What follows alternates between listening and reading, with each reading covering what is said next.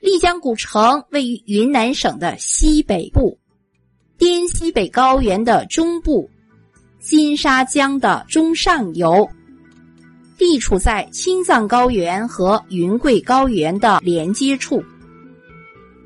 丽江的美充满了传奇，这是中国唯一一个没有城墙的古城，也是国内罕见的保存较好的少数民族的古城。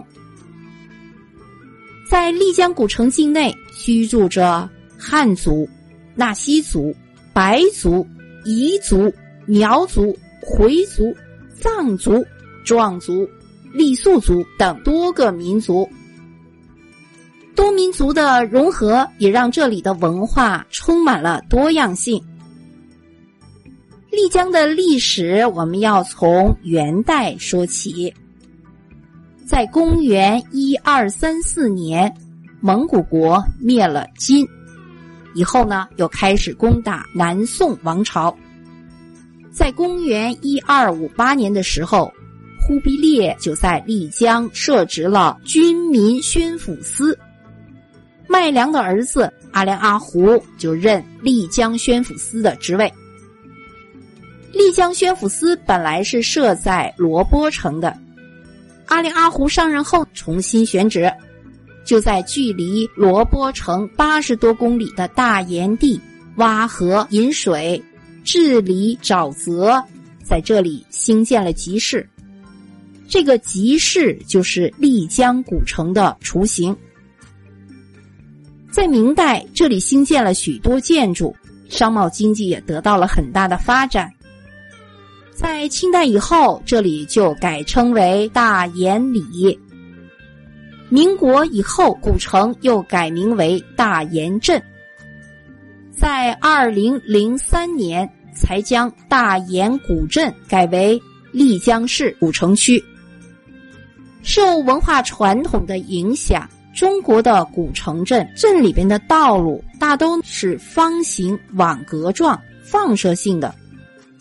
但是丽江古城的街道却与众不同，完全是无规则状的分布，也没有森严的城墙。为什么没有城墙呢？据说是这样的，因为丽江世袭的统治者都姓什么呢？都姓木，哪个木？就是树木的木。若是建了城墙，就变成了一个什么字啦？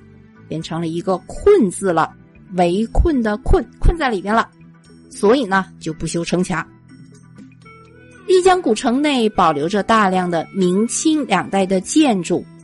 从四方街向南走，可以到达光义街和七一街。这两条街道上的古建筑多是典型的明清古建筑，最具代表性。古城内的街道都是用青石板铺设的路面，这些用来铺路的石板全都是来自丽江周围的大山里。石板清亮光泽，还有自然形成的图案，五颜六色，不仅奇特，而且看起来非常漂亮。经过数百年的车压马踩，如今路面已有些凹凸不平。但是呢，这些青石板依旧原始的模样。古城中的民居多是三房一照壁、四合五天井、走马转角楼的建筑结构。三房一照壁、四合五天井、走马转角楼这几种形式的建筑，据说在清雍正年间改土归流后，便慢慢形成了这种建筑格局。改土归流，这是一个什么词？就是把少数民族土司管理的方式改土，改为什么呢？改为流官来管理，改土归流。流官就是由朝廷派来的官员来到这里来进行管理。这些民居建筑吸收了汉族、白族、彝族、藏族多个民族的建筑风格。以土木结构为主，房顶铺瓦，采用北京四合院的布局。正房堂屋两边是侧室，天井也非常宽敞。在门窗上大都还刻着精美的花鸟图案，还用各种卵石啊、瓦片、碎石在院落的地面上拼出图案。这些图案大都是代表着福寿等吉祥的寓意，这一点就体现了纳西族人独特的审美角度。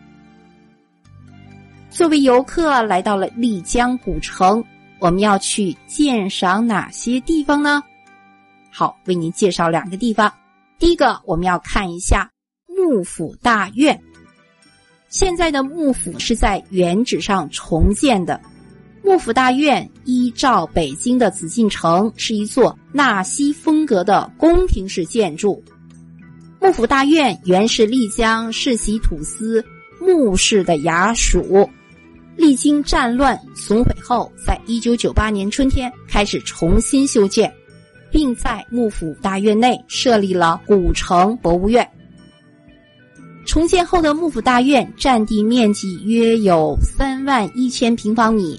坐西向东，大院当中有木牌坊、石牌坊、一门、议事厅、万象楼、护法殿、光壁楼、玉音楼、三清殿等建筑，大大小小共有一百六十二间房屋。这里的建筑风格独特，有许多精美的雕刻，非常值得一看。这是第一个要去的地方，幕府大院。第二个大研古城，第二个地方是大研古城。这座面积达到三点八平方公里的古城，始建于南宋末年。古城中的建筑是纳西民居中最为常见的三房一照壁的建筑形式，利用穿斗式的木结构原理，整座建筑不用一根钉子。建造出来的房屋却十分牢固，这种神奇的建筑方式不得不令人称奇。好，接下来呢，我们再说说丽江的美食。丽江的风味小吃很多，还有许多少数民族的特色美食，有哪些呢？有东巴烤鱼、辣排骨火锅，还有酸奶。纳西烤肉、蒙自过桥米线、烤全羊、纳西烧豆腐、丽江凉粉等特色美食。那么怎么去啊？再说说交通。丽江市有机场，国内许多城市有直飞丽江的航班，或者呢是先飞到昆明再转机。铁路呢，可以乘火车到达丽江。第三个方式就是公路，从昆明到丽江有五百六十公里。云南丽江古城就为您介绍到这里，谢谢。